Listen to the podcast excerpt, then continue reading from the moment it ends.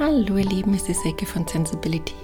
Wie ich vor kurzem schon mal gesagt habe, meine Ausrichtung, mein Podcast hat sich so ein bisschen angepasst, erweitert. Ähm, für alle, die mich noch nicht so oft hören, gebe euch eine kurze Einführung, worum es bei mir geht. Ich hatte angefangen mit Hochsensibilität und der ganzen tiefen Reizwahrnehmung und was sich da für diese Informationsverarbeitung für Themen für hochsensible Menschen ergeben. Das Ganze unterstützt mit zen-buddhistisch inspirierter Achtsamkeit nach Thich Nhat Hanh. Das ist so mein Grundkonzept. Und ähm, ja, mittlerweile hat sich das von der Hochsensibilität ausgeweitet auf die Neurodivergenz. Neurodivergenz bedeutet für mich, jeder Mensch hat neuronale andere Verknüpfungen im Hirn aufgrund seiner Erfahrungen, aufgrund von Vererbungen, Traumata, all sowas setzt sich genetisch und im Hirn fest, zum Teil schon bewiesen. Und ich bin der Meinung, dass wir einfach alle vielfältig sind. Wir Menschen sind alle einzigartig und anders. Und darin ist manchmal Herausforderung zu sehen, an der man aber arbeiten kann, nicht in Form von Selbstoptimierung, sondern in Form von Wohlgefühl, zu sich zurückkommen, der sein, der man ist, authentisch sein. Und ähm, ja, diese Themen möchte ich gerne mit euch besprechen. Nur mal so am Rande. Ich habe ADHS, habe ich auch gerade mit 43 diagnostiziert bekommen. Ähm, ist aber für mich nicht so, dass ich hier ausschließlich so ein Channel sein werde, der über ADHS berichtet, weil wie gesagt, ich gehe davon aus, dass alle von uns neurologisch anders sind und jeder seine Besonderheiten und Talente und viel Potenzial in sich trägt, egal wer er ist und was er für eine Diagnose hat. Diagnosen sind wichtig für Behandlungen, aber ähm, im Prinzip vom Menschlichen glaube ich nicht an Diagnosen und möchte mich davon nicht beschränken lassen, denn wir Menschen wir haben so unendlich viel Potenzial in uns und es wird gerade jetzt in der heutigen Zeit ähm, gebraucht. Insofern viel Spaß mit meinem Podcast. Hallo ihr Lieben, hier ist wieder die Säge von Sensibility. Heute möchte ich euch eure Ohren, einen besonderen Ohrenschmaus mal wieder mit meinem liebsten Mikro bereiten. Ich hoffe, es gefällt eure sensiblen Ohren. Ich persönlich bin ja ein sensibler Mensch und meine Sinne reagieren oft sehr sensibel, vor allen Dingen auf Geräusche, Lärm, Lautstärke, aber auch auf Stimmen. Und ähm, deswegen versuche ich heute mal euch so ein bisschen mit meiner Stimme zu harmonisieren, zu umschmeicheln und mein gutes Mikro wieder rauszukramen wenn ich heute mit euch gern über Lebensenergie und das Lebensenergiemanagement reden möchte, das ich verstärkt für mich im Auge behalte, seitdem ich weiß, dass ich eben hochsensibel bin. Ähm, das ist wissenschaftlich noch nicht ein sehr belegtes Konzept, aber es gibt schon erste Anhaltspunkte von Elaine Aaron und Forschungen, dass da auch das Gehirn anders naja, sagen wir mal so, schaltet, waltet, andere Bereiche beansprucht und das ist sehr wohl eine andere Wahrnehmungsintensität unserer inneren und äußeren Welt beinhaltet, mit allen Sinnen. Ja? Sehr wohl Geruch, Geschmack, wie auch immer. Ne? Und dadurch, dass das ganze Empfinden und Wahrnehmen sehr tief ist, hat es natürlich auch andere energetische Auswirkungen auf uns. Und ähm, ich persönlich, mir fällt es leichter, mein Leben zu managen, wobei das auch komplett unterschiedlich ist. Ne? Ich leide ja, ähm, wenn ich mal von Leiden rede, äh, für mich ist es nicht immer nur ein, ein Spaß und eine Herausforderung und was, ja, sagen wir mal was Positives. Es belastet mich auch oft mit diesen Energieschwankungen, die für mich die Neurodiversität, also quasi die Hochsensibilität mit sich bringt. Aber ich bin ja seit diesem Jahr auch ADHS diagnostiziert. Es ist auch da viel was dran hängt, was die Lebensenergie schwanken lässt. Ja? Der Begriff Energie, vielleicht wenden wir uns dem erstmal zu, ist in unserem westlichen Raum, europäischen Raum, mm, ja, erst seit diesem Jahrhundert, würde ich mal sagen, wieder so richtig in den Fokus gerückt, wenn man das so sagen kann, und entwickelt sich hier wieder permanent weiter. Es gibt viel mehr Menschen, die sich mit Buddhismus, mit Zen-Buddhismus und der Philosophie, die dahinter steckt, der Energie, die da auch in diesen Traditionen, im Hinduismus, im Buddhismus, im Taoismus verankert ist, auseinandersetzen. Und ich habe mich deren meine Zeit ähm, mit dem, den Videos von Abt ähm, Hinak Bolensky aus dem buddhistischen Zen-Kloster im Allgäu, in dem Daishin Zen-Kloster, beschäftigt. Und der hat mal recherchiert, dass der Begriff des Qi, im chinesischen Qi, Lebensenergie, ja, oder im japanischen Ki, dass diese Lehre so um das 11. Jahrhundert äh, ja, entstanden ist oder erstmals dokumentiert wurde oder ähm, ja im buddhistisch-taoistischen auch da das erste Mal richtig aufgetaucht ist. Und äh, sie benennen da auch vor allen Dingen im Buddhismus diese drei Energiezentren. Und dieses finde ich ganz wichtig zu kennen und auch ja, sich bewusst zu machen, um sich dann darauf ausrichten zu können, bisschen sein Leben. Ne? Es ist alles kein Muss, es sind alles unterstützende Hinweise die ich euch gerne zukommen lassen will, damit ihr euch und eure Energie drauf ausrichten könnt. Besser für eure Situation, für euren Lebensrhythmus, für eure aktuelle Lebensphase nutzen könnt. Und da hätten wir die drei Energiezentren, im Buddhismus sagt man die drei Tantien. Ähm, da haben wir das Kraftzentrum, das ist das sogenannte Hara. Und ähm, das liegt im ja, Unterbauchbereich, also so unter dem Bauchnabel zu finden. Dann haben wir das Herzzentrum, Kokoro im Japanischen genannt, also Hara ist auch japanisch Kokoro, liegt im Herzbereich natürlich. Und ähm, dann haben wir noch das Sunyata, das ist dann mehr oder weniger die Lebensenergie des Geistes. Man sagt auch Herzgeist oder die Leerheit des Geistes. Das ist dann für mich immer so ein bisschen der Kopf, aber auch die Intuition, also so dieses Feinstoffliche, nicht unbedingt das Ego, aber schon das, ja, was uns dran treibt. Man könnte auch die Seele sagen. Bei uns in Europa fand der Begriff der Energie eher so im 19. Jahrhundert statt. Da hat man es auch gern den Odem genannt oder den Äther, so ein Lebenshauch, ja, so vielleicht auch schon mal ganz gern im Energiefeld angesiedelt, insofern man sich damals schon damit beschäftigt hat. Ich glaube, das waren so die ersten Tendenzen, sich bei uns hier im Westlichen damit auseinanderzusetzen.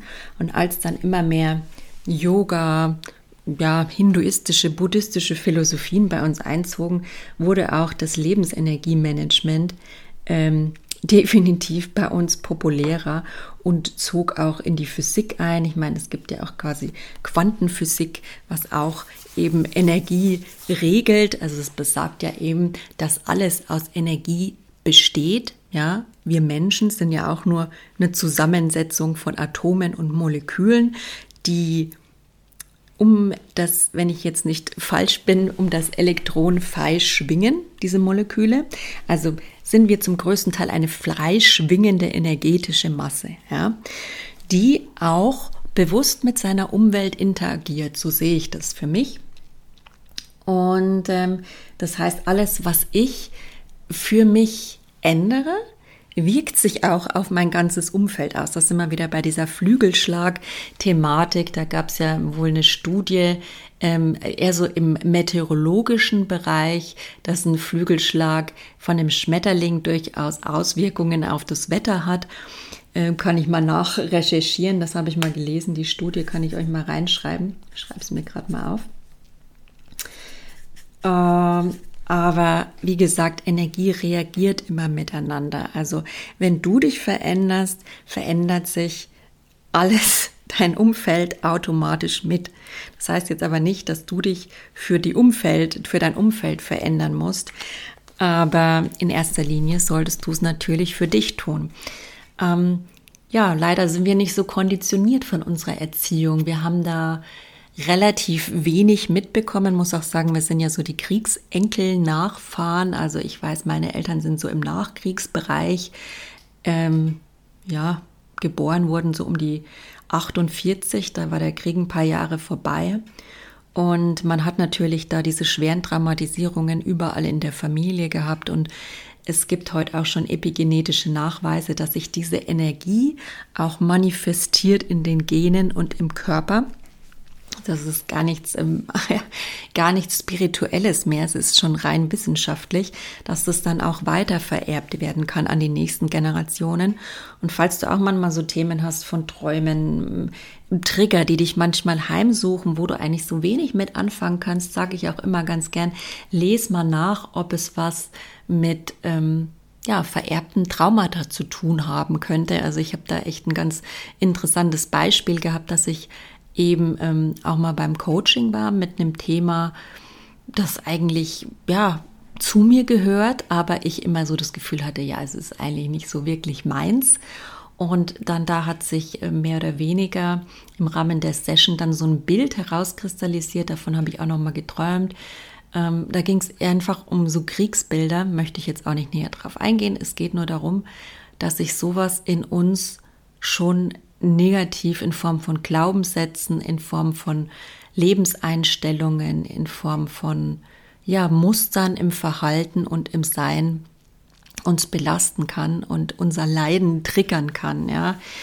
Und äh, ich sage mal immer so schön, die, die vier edlen Wahrheiten im Buddhismus finde ich auch schön. Ähm, muss ich gerade noch mal schauen. Auswendig kann ich die immer nicht. So, hier habe ich sie gefunden auf der Seite ähm, religionen-entdecken.de. Die mag ich ganz gern, weil ich die eigentlich einen ganz ähm, objektiven, netten, ja, feinfühligen Umgang mit Religionen hat, finde ich. Und da stehen die vier edlen, edlen Wahrheiten ähm, des Buddhismus, ähm, sind auch das Glaubensbekenntnis des Buddhisten genannt. Also die erste ist ähm, Dukkha. Sie sagt, dass das Leben aus Leiden besteht. Ja, die zweite edle Wahrheit wird Samudaya genannt und erklärt die Ursache des Leidens. Also da gibt es verschiedene Ursachen, wie zum Beispiel Gier, Begehren, Hass und Unkenntnis. Ja, also fehlendes Wissen, fehlende Information, was heutzutage ja, ein bisschen divers diskutiert wird. Wir wissen eigentlich viel, aber es geht da vor allen Dingen auch um das richtige Wissen und wie man es einsetzt. Die dritte edle Wahrheit heißt Niroda und beschreibt die Aufhebung des Leidens, die quasi dann funktioniert, wenn der Mensch diese Samudaya, also diese Ursachen des Leidens überwindet, was er kann durch Training, ja. Und die vierte Ede Wahrheit ist, dass sich der Mensch vom Leiden lösen kann, genau, also Veränderung, wenn er die Schritte und Lebensregeln des achtfachen Pfades befolgt, ja. Und der ist wieder ein bisschen anderer, da brauchen wir jetzt nicht drauf eingehen, könnt ihr gerne nochmal googeln, der achtfache Pfad. Aber prinzipiell ist für mich der Kernsatz dieser edlen Wahrheiten, das Leben besteht aus Leiden. Hört sich jetzt vielleicht erstmal dramatisch an, ist aber, wenn man das mal so sacken lässt, ähm, eine tiefgreifende Erkenntnis, die einen auch befreit. Und das finde ich am Buddhismus das Gute. Sie sind sehr ehrlich, wenn man es mal so sagt, sehr realitätsnah, weil es immer darum geht, eigentlich, nicht eigentlich, weil es darum geht, aus diesen eigenen Lebensrealitäten, die sich in unserem Kopf erschaffen durch ja, unser Empfinden, das sehr gefärbt ist von unserer Geschichte, von unserer Erziehung, von unseren Erfahrungen, ja, das ist nichts Negatives, das ist bei jedem Mensch. Jeder hat seine eigene Geschichte und seine eigene Wirklichkeit und seine eigene Sicht und somit seine eigene Meinung auf die Dinge, ja, wo wir uns heutzutage auch, ja, vielleicht öfter mal missverstehen, weil einfach jeder in seiner eigenen Realität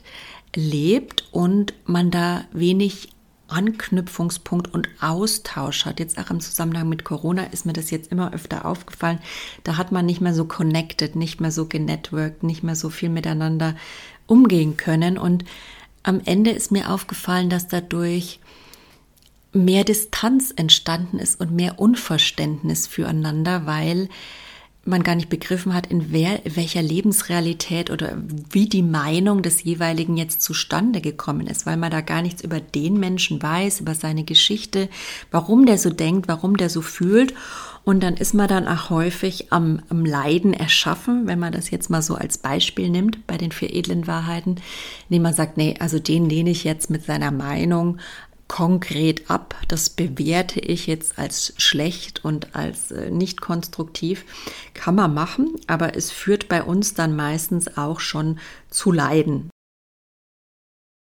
Dazu sollte noch gesagt werden, dass positive Gefühle mit hohen Schwingungen in Verbindung gebracht werden und dunkle, negative Gefühle eher mit einer niedrigen Schwingung. Was ich da auch ganz spannend finde zum Thema Emotionen und äh, Energiefrequenz der Schwingung ist ähm, das Konzept von Dr. David R. Hawkins. Der ist Psychiater und man klassifiziert ihn auch als Mystiker, aber er hat so um die 1980 ähm, dafür geforscht mit ähm, ja, seinen eigenen spirituellen Erfahrungen und mit Kinesiologie und hat aus kinesiologischen Tests heraus eine Skala des Bewusstseins entworfen. Und zwar eine emotionale Tonskala. Ähm, wenn ihr da mehr drüber nachlesen wollt, äh, poste ich euch mal den Link da rein. Aber es geht mehr oder weniger darum, dass er einfach, ja, wir haben ja hörbare Schwingungen, also Energie ist ja erstmal Schwingungen. Es gibt ja hörbare Schwingungen, das ist Schall, der ist messbar durch Herz. Oder es gibt zum Beispiel auch sichtbare Schwingungen. Das ist dann zum Beispiel Licht in Form von Terahertz messbar. Da werden magnetische Felder meistens ausgemessen. Ne? Aber bleibt man mal jetzt bei dem Hawkins und seiner hörbaren Schwingung, den Schall, den er da gemessen hat. Er hat zum Beispiel gesagt, also hochschwingend sind einfach sehr, ja, sagen wir mal, positive, sehr befreiende, sehr erleuchtende Gefühle, wie zum Beispiel Frieden. Ja? Der hat eine sehr hohe Schwingung von 600, also 600 Hertz. Oder Freude 540, ja, also ähm, Liebe 500 und alles, was so, ja, negativ anmutend, ja, möchte man jetzt erstmal gar nicht bewerten, aber was an dunklen Gefühlen in uns wohnt, hat eine niedrige Schwingung. Das hat dann zum Beispiel die Wut mit 150, ja, also es ist wirklich eine Skala, die von 20 mit Scham bis Scham, so nicht Scham, sondern Scham, bis zur Erleuchtung mit 1000 geht. Also es ist jetzt nicht unbedingt das Realistischste, erleuchtet zu sein. Ich glaube, keiner von uns erreicht es. Der Buddha hat es auch nie erreicht, meiner Meinung nach. Vielleicht mache ich mir da jetzt einige Feinde, aber das Leben ist ähm, Entwicklung und ich, da bin ich mir sicher, das hat auch der Buddha so gesehen dass es bis zuletzt so geht, ja. Und ich weiß nicht, ob wir dann letztendlich, das bin noch nicht gestorben, bin auch noch nicht zurückgekehrt, hatte noch keine Nahtoderfahrung, ob wir die Erleuchtung dann im Tode finden oder danach, wird sich herausstellen. Aber auf jeden Fall eine spannende Sache, die der gute Herr Hawkins da mal gemessen hat. Und ähm, ich glaube schon auch, dass Energie wenn wir Energie sind, die schwingt uns einfach Emotionen höher oder niedriger schwingen lassen. Das ist jetzt mal so die Tendenz, die für mich ähm, da ganz klar ja, fühlbar ist als sensibler Mensch. Und deswegen ist einfach auch als sensibler Mensch, der man so empathisch ist und viel im Außen wahrnimmt, auch als neurodivergenter Mensch, man sich auch schlecht abgrenzen kann von der ganzen Reizen, an den Informationen, die auf einen einströmen, die einem auch oft ungefragt präsentiert werden, die einen oft wirklich erschlagen und überfordern. Gerade im neurodivergenten Bereich sprechen wir jetzt von ADHS plus auf dem neurologischen Spektrum nach oben, was ich nicht wertend verstanden will, das ist einfach so. Ähm, da kann man ja fällt es einem einfach auch schwerer, sich von diesen Reizen, beziehungsweise es geht gar nicht, sich von diesen Reizen abzugrenzen. Ja? Und da gibt es dann natürlich auch verschiedene Sachen, die man für sich tun kann. Man kann da ähm, trainieren, sich in Achtsamkeit, finde ich immer das Beste. Ähm, tut einem sicher gut, aber am wichtigsten ist, finde ich, auch eine Therapie zu machen, wenn es denn gar nicht regulierbar ist, für sich die Entscheidung ganz klar ist, Selbstfürsorge, Medikamente zu nehmen oder auch mal alternative Sachen auszuprobieren. Also ich unterstütze mich auch gern mit Ölen zum Beispiel, weil ich da ein sehr feines Empfinden habe, auch sinnliche Wahrnehmung für Düfte, die meine Frequenz dann auch wieder in eine Schwingung bringen, die für mich passt. Ja. Also ich liebe diese doTERRA sorry, Öle. Auch ein kleiner Hinweis in eigener Sache und Werbung. Könnt ihr euch gerne an mich wenden, wenn ihr da Fragen habt oder eine Bestellung platzieren wollt. Ich bin da eingetragener doTERRA-Berater. Kurz dazu, ja, Lebensenergie, Energielosigkeit drückt sich für uns im Alltag auf verschiedenste Art und Weisen aus, sei es Schlaflosigkeit, sei es einfach Müdigkeit, Erschöpfung, sei es auch, ja, chronische Krankheiten, die bestehen, spielen damit rein, sei es Depressionen, sei es psychische Krankheiten, Burnout, Erschöpfungsdepression, Lethargie, Kraftlosigkeit, Lustlosigkeit, das sind alles so Sachen, die uns heute Antriebslosigkeit sehr viel beschäftigen und die uns bis zum gewissen Grad auch ganz normal sind, die verbunden sind mit dem Menschlichsein, mit dem Menschsein und auch mit diesem Leiden des Menschseins, das ich jetzt ganz klar so benennen möchte, aufgrund der vier Wahrheiten des Buddhismus, den ich mich auch anpassen möchte, weil es mir einfach hilft zu leben, einfach real die Realität zu sehen, dass das Leben einfach nicht immer nur Sonnenschein ist. Alles andere ist, finde ich, sich was vormachen und dadurch entsteht dann auch wieder ein gewisses Leid. In seiner Lebensenergie ist somit was, was sehr liebevolles, was sehr fürsorglich achtsames, ist für mich Achtsamkeit pur, das ähm, vor allen Dingen in der buddhistischen Philosophie sehr gelebt wird und ähm, ich für mich auch ganz gern in meinem Leben anwende, speziell auch ausgeprägt, seit ich von meiner Neurodivergenz weiß, also von Hochsensibilität oder besonders auch von ADHS. Wobei man da auch sagen muss, sind dem Ganzen natürlich Grenzen geboten und Achtsamkeit bedeutet auch für jeden was anderes. Für mich ähm, mit ADS ist, ist sowas wie eine Struktur oder ein Plan auch generell achtsamer. Aber wenn es mir zu eng wird, ist es dann auch wieder wichtig auszubrechen. Also da muss jeder so seine Regeln und seine ja, Energiespender im Rahmen des Konstruktes in Anführungszeichen oder der Lebenshaltung, wie ich ganz gern sage, Achtsamkeit finden, um da maximale Lebensenergie für sich zu finden. Und zwar nicht in Form von Selbstoptimierung, sondern eher in Form zurück zu meiner Kraft, zurück ins Hara, zurück in diese Lebensenergie, in die Lebenskraft, die in uns da im Unterbauch residiert, in unserem Herz und auch in unserem Hirn, in unserem Geist in unserer Seele zu finden ist, das ist für mich so das Zentrale, worauf es beim Energiemanagement und der Achtsamkeit ankommt. Was ich bei Neurodivergenz noch ganz wichtig finde, ist ein bisschen anders als bei ähm, ja, normal oder neurotypischen Menschen, wie man so schön sagt, die also eine normale, was auch immer das ist, Hirnfunktion haben. Ähm, dass bei ADHS äh, das Zeitgefühl ein bisschen ein anderes ist.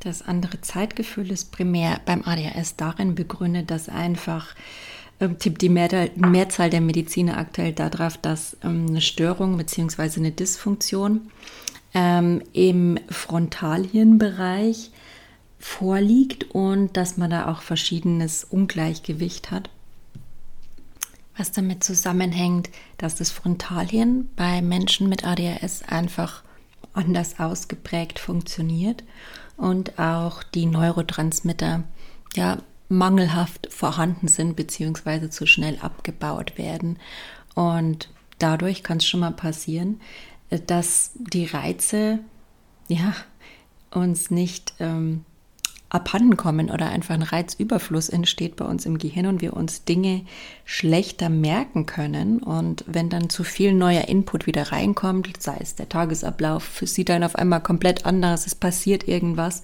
da kann es dann einfach leichter unserem Hirn passieren, dass wir Termine vergessen, die ja uns vielleicht nicht so präsent waren und dann gerne ähm, Coping-Strategien entwickeln als ADHSler und da auch mehr Lebensenergie drauf verwenden müssen aktuell, weil unsere Gesellschaft eben gerade so geprägt ist, sehr leistungs-, sehr termingesteuert. Man hat einfach viel zu erledigen, um da mithalten zu können. Es ist für uns dann halt immer ein enormer Energieaufwand, den wir aber auch betreiben und sicher auch halbwegs gut betreiben können, um das jetzt mal nicht zu sehr zu bewerten. Es ist ähm, natürlich so, dass das Gehirn das dann einfach nicht kann faktisch. Wir können uns aber unterstützen durch bestimmte Therapien wie Neurofeedback, durch Medikamente oder auch unterstützen durch Öle oder durch alternative Verfahren, die uns da vielleicht was weiterbringen. Aber rein vom faktischen her hat unser Gehirn da einfach seine Einschränkungen. Das muss man wissen für die Lebensenergie, wo die dann auch manchmal verpufft oder wo man die rein investiert. Das ist einem ja meistens als Mensch gar nicht so bekannt. Und momentan sieht so aus, dass alle, alle Psychiater, die sich in ADHS-Diagnostik ähm, umtreiben, dass die zumindest hier bei uns in München und habe ich auch schon von anderen Städten gehört, voll sind, die Wartelisten endlos oder schon geschlossen, auch in psychiatrischen Ambulanzen, weil jeder diese Symptome unserer Zeit hat mit dieser Reizüberforderung und mit Konzentrationsproblemen, mit Vergesslichkeit. Und das gehört auch schon zu unserer Leistungsgesellschaft symptomatisch dazu. Muss man aber unterscheiden, ist nicht immer in ähm, ja, ADHS zu finden, ist auch einfach ganz normal in unserem modernen Leben mit modernen Techniken, mit dieser Leistungs- und ja, dogmatischen Leistungsgesellschaft schon fast zu sagen, wo man sich wieder ein bisschen gerne runterholen kann und sich ein bisschen mehr ans Menschliche angleichen kann. Aber das ist nur meine Meinung nach dazu. Was ebenfalls auch bewiesen ist, dass ähm, der Bio-Lebensrhythmus bei einem ähm, Menschen, beim Neurodiversen, zum Beispiel jetzt ADHS, eben auch ein anderer sein kann. Also viele ADHSler, da gibt es auch Studien drüber, ähm, muss ich gerade mal schauen, ähm, haben eine ganz andere biologische Uhr, ja. Also zum Beispiel spät aufstehen ist eher so unser Ding und wir werden abends nochmal kreativ, haben einfach andere Leistungsintervalle und einen anderen Lebensrhythmus und wollen auch gern abends dann noch unseren Abend auskosten. Dadurch wird es dann immer zu spät. Ja, man ist auch noch mal am Netflixen oder liest noch gern was. Gerade als Eltern wird man ja dann auch erst abends aktiv, wenn man seine Me-Time hat. Und dann kann es schon einmal drauf hinauslaufen, dass der Schlaf zu, kommen, zu kurz kommt, der bei uns ähm, oder auch für jeden Menschen, muss ich sagen, das Wichtigste auch ist, um gesund zu bleiben, ja, psychisch und körperlich. Also Schlaf ist da auch ein essentielles Steuerungselement für unsere Lebensenergie, das wir einfach gerne bewusst im Blick haben dürfen. Zum Thema Energie mitgegeben, einiges neu, hoffe ich mal, einiges vielleicht als Erinnerung und Anregung und Impuls und ja, wer weiß. Ich hoffe, es bringt euch auf jeden Fall weiter in dem Rahmen eure sensible Energie zu managen und vielleicht auch eure neurodivergente Energie. Für mich ist da auch noch einiges ähm, ja, im Ausprobieren und im Erleben und seid auch auf jeden Fall bewusst, dass man ein Mensch ist, dass man nicht perfekt ist und dass es auch keiner von uns schafft, egal was er erzählt, wäre ich eher vorsichtig, dass seine Lebensenergie gleichbleibend konstant ist. Ja, es kann ein Tag sein, man ist gut drauf. Ich führe zum Beispiel zurzeit auch mal wieder so ein Stimmungstagebuch und auch mit körperlichen Symptomen und Medikamenten oder Nahrungsergänzung, sodass man das auch mal wirklich beobachten kann. Wie reagiert mein Körper? Wie reagiert meine Psyche? Auch so ein bisschen im ähm, Zusammenhang PMS, ähm, der Periode. Da finde ich auch die Achtsamkeit immer so ein wichtiges Thema und die Lebensenergie zu dieser Zeit im Monat Monat für uns Frauen ganz besonders einmalig, weil wir da schon auch eine ganz andere Energie haben und auch ein ja, auch einen sorgsameren Umgang mit uns pflegen dürfen, weil wir auch sehr, sehr verletzbar sind, sehr emotional, sehr offen und auch unser ganzer Körper das ist. Und deswegen da bewusst mit umzugehen und seinen eigenen Weg zu finden, und einiges mal ausprobieren. Dazu würde ich euch gerne ermutigen und mit meinen Impulsen darin bestärken, euer sensibles Energiemanagement für euch zu finden. In dem Sinn, ihr Lieben, lasst es euch gut gehen. Einen schönen energetischen Abend wünsche ich euch. Ciao, ciao.